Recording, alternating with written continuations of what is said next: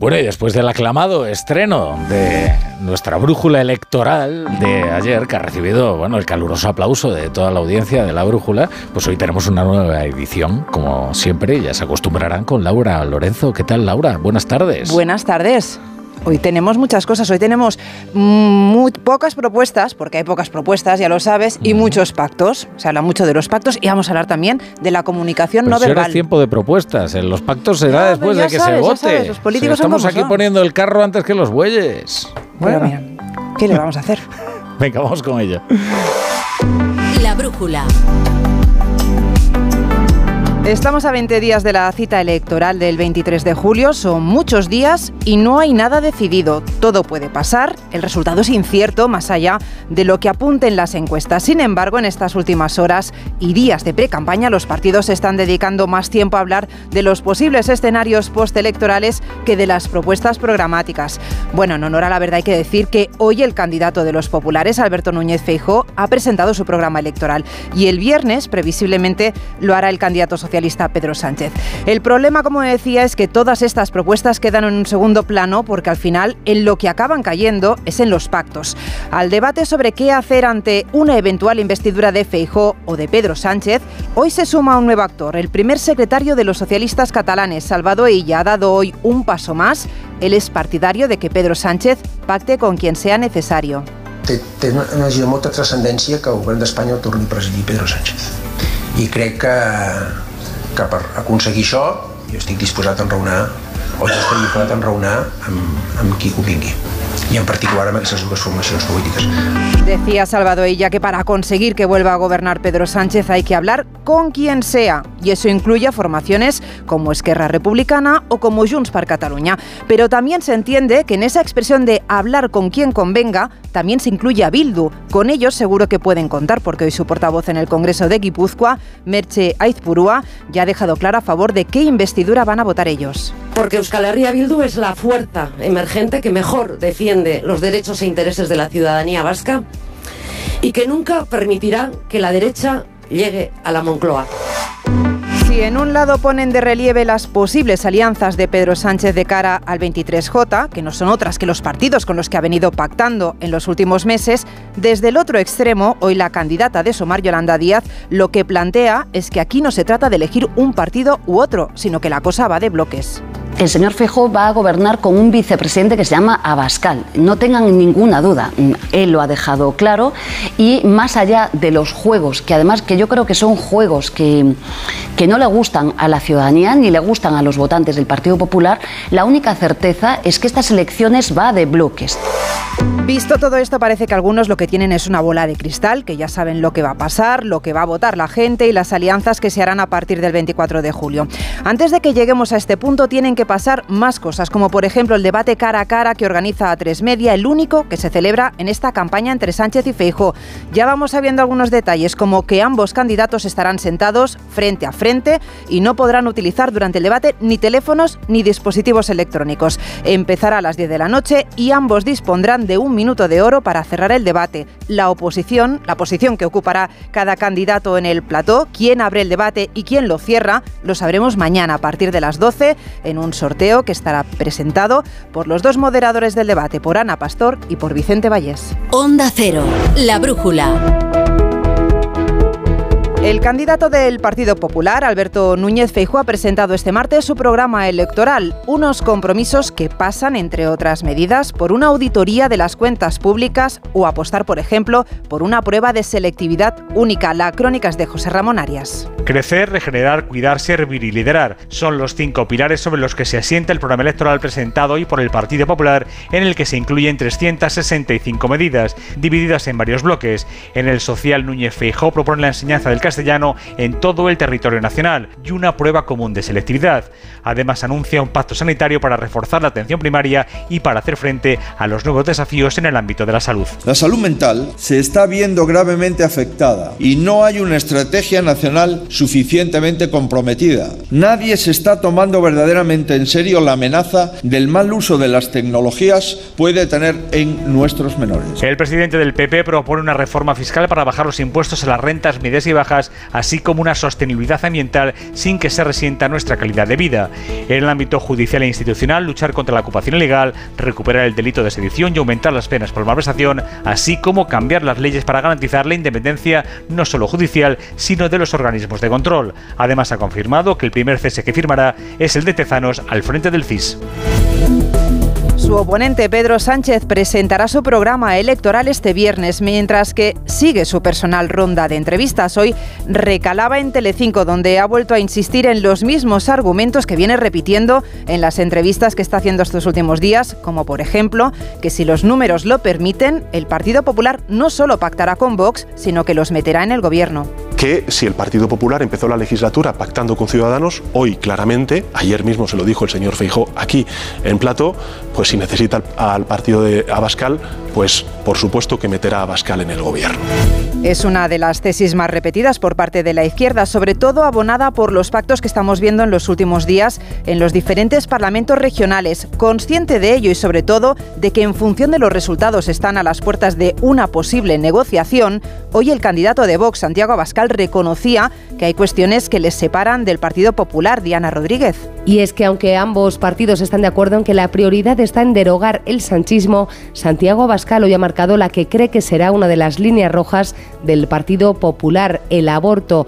Esta mañana el líder de Vox le ha pedido a Núñez Feijó que se posicione en un asunto que no acepta medias tintas. Bueno, es evidente que no vamos a poder ponernos de acuerdo con el Partido Popular en esta cuestión. Nosotros no nos parece que sea suficientemente eh, claro el planteamiento de Feijó. El aborto creemos que no es un derecho. Creemos firmemente que lo que hay en el vientre materno es una vida. En un encuentro en el Hotel Intercontinental de Madrid, Abascal, que ha vuelto a decir eso de que Feijó está despistado, sin embargo ha garantizado que no habrá bloqueo después del 23 de julio si de ellos depende. No va a ser por nuestra parte, desde luego, pero en todo caso ese planteamiento de la mayoría suficiente y ese intento de sustitución de la mayoría absoluta, que es una, una referencia legal, es bastante sorprendente. Porque es una realidad, ha dicho Abascal, que el Partido Popular necesitará a Vox para gobernar.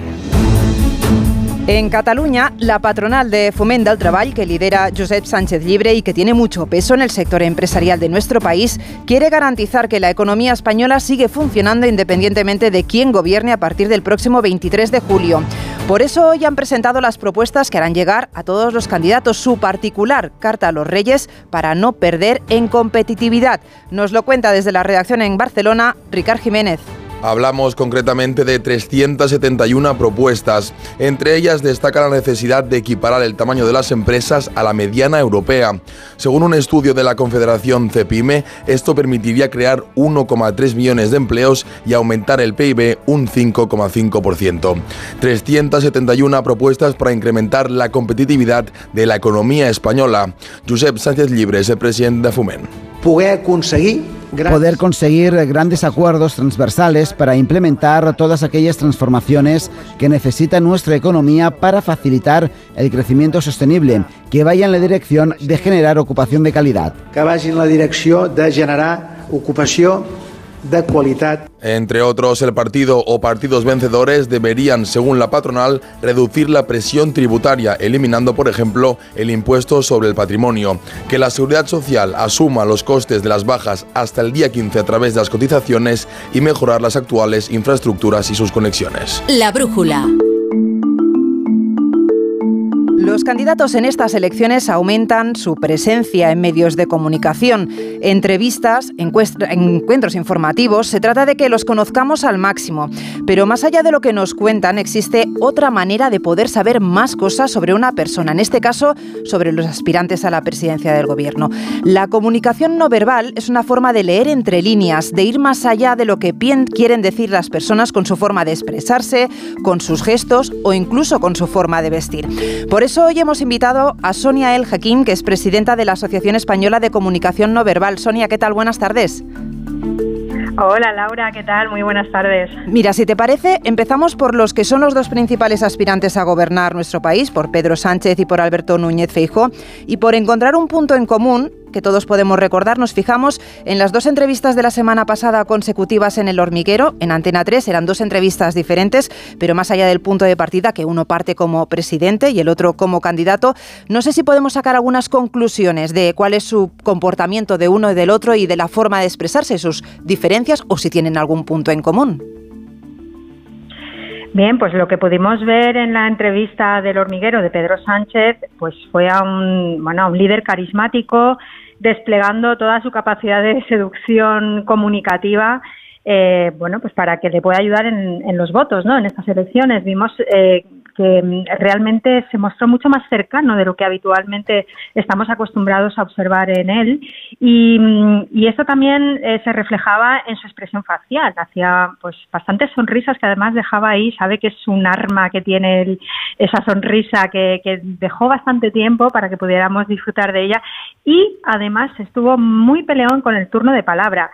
Eh, esto es algo que le criticaron, por cierto, en redes sociales, que dijeron pues que no dejaba hablar al, presentador, que bueno pues que era él el que marcaba los ritmos, y en la entrevista que hemos visto hoy esto lo ha cambiado un poquito y ha sido un poquito más comedido, ha sido menos agresivo que en esta entrevista que vimos en el hormiguero. En el caso de Feijóo, eh, sí que noté que se, eh, se, veía como más jovial de lo que habitualmente estamos acostumbrados a ver en él. Es una persona muy seria, es una persona que habla excesivamente pausado, tranquilo, con una voz excesivamente monótona, es decir, que no tiene cambios en su voz, lo cual hace que pueda resultar un poquito pesado cuando estás mucho tiempo escuchándolo, ¿no? Sin embargo, en la entrevista del hormiguero, pues vimos a un Feijo eh, que trataba de ser más jovial, ¿no? Que trataba de, de tener pues una voz más alegre, eh, con un ritmo más rápido. Y sí que es cierto que llevaba una parte del discurso preparada. Esa parte, eh, pues sobre todo lo vimos al inicio, cuando Pablo Moto simplemente le, pregunta si le gustó la idea de, presentarse ¿no? Eh, como a presidente del gobierno. Y entonces él comienza todo un relato que tiene ya estructurado en su cabeza. Se nota mucho porque hay una diferencia grande entre cómo cuenta este tipo de información que tiene preparada y cómo cuenta por ejemplo, algunas mm, bromas o algunas gracias que pretendió hacer y que esas no las llevaba preparadas y entonces le pasó una cosa que le pasa a mucha gente cuando no lleva preparado el discurso y es que entró en bucle, es decir, que empezó a decir cosas así un poquito dándole las vueltas hasta que encontró la salida, ¿no? Esto es algo bastante habitual.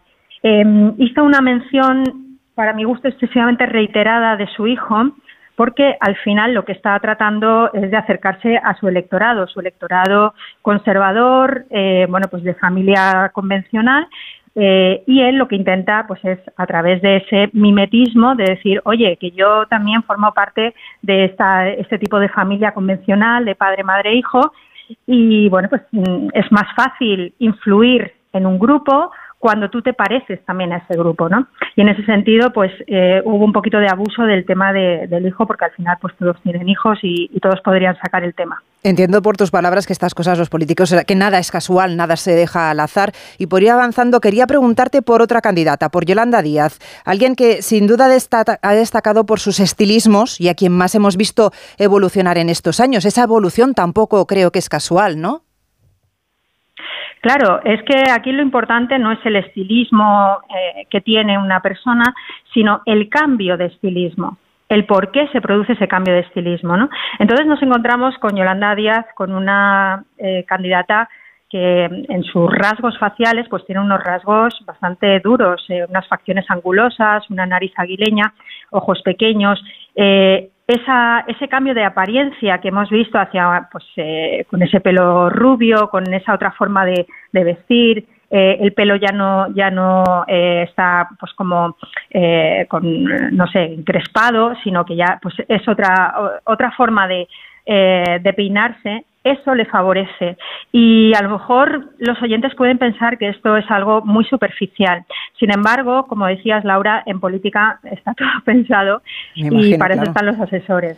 Hablabas de, Es mucho más fácil. Perdona, disculpa, disculpa. Eh, no, decía que es mucho más fácil que Yolanda Díaz trate de influir en el grupo mayoritario de electores desde una apariencia que se parece más a la apariencia mayoritaria de ese grupo de electores, que si tiene una apariencia pues más alternativa, que es como, eh, como ella vestía pues hasta hace hasta hace un tiempo, ¿no? Entonces siempre ese cambio se produce por por algo y en este caso es para que la veamos más presidenciable. Sonia, para ir cerrando y hablando de rasgos duros, por ejemplo, eh, Santiago Bascal también sería un, perfil bastante similar, pero ahí sí que no hemos visto una evolución. Hemos visto el mismo Santiago Bascal en los últimos años. claro, eh, tenemos esos rasgos angulosos igualmente, la nariz también aguileña, pero además vemos, y esta es una diferencia importantísima con Yolanda Díaz, que a nivel de expresividad facial, como habitualmente se expresa uno y otra, pues vemos que em, en Abascal aparece lo que llamamos la clavela. La clavela es la arruga que tenemos entre las dos cejas. Esa arruga, cuando ya somos mayores, ya es una arruga, cuando somos más jóvenes simplemente es una línea de expresión que se marca cuando hacemos determinadas expresiones faciales, por ejemplo la de ira, y en el caso de Abascal, como ya es una persona más mayor, pues esa glabela, que además a él le sale en horizontal, es prácticamente perenne, ¿no? La vemos siempre. Eh, eso realmente es congruente con el discurso más agresivo que tiene él. En el caso de Yolanda Díaz, sin embargo, a pesar de que también tiene unos rasgos faciales duros, su expresión es muy afable la expresión no tiene nada que ver, es una expresión siempre con tendencia a la sonrisa, una expresión amable, digamos, ¿no? Entonces, esta es una diferencia importante. En el caso de Abascal, realmente sí que vemos que hay una congruencia con ese discurso agresivo, eh, porque no solamente está en, los rasgos faciales, sino también pues en los gestos, que son gestos muy rectilíneos, muy cortantes, los del dedo acusador, eh, que utiliza muchísimo, la voz, que tiene muy buena voz, pero eh, la utiliza de forma cortante. Entonces, todo eso al final va en congruencia con ese discurso más agresivo, más peleón que vemos en, el caso de Abascal. Sonia El Hakim, presidenta de la Asociación Española de Comunicación No Verbal. Muchas gracias por desvelarnos estos secretos menos conocidos que no podemos o que no sabemos interpretar de la comunicación no verbal de los candidatos. Gracias y buenas tardes. Gracias, adiós.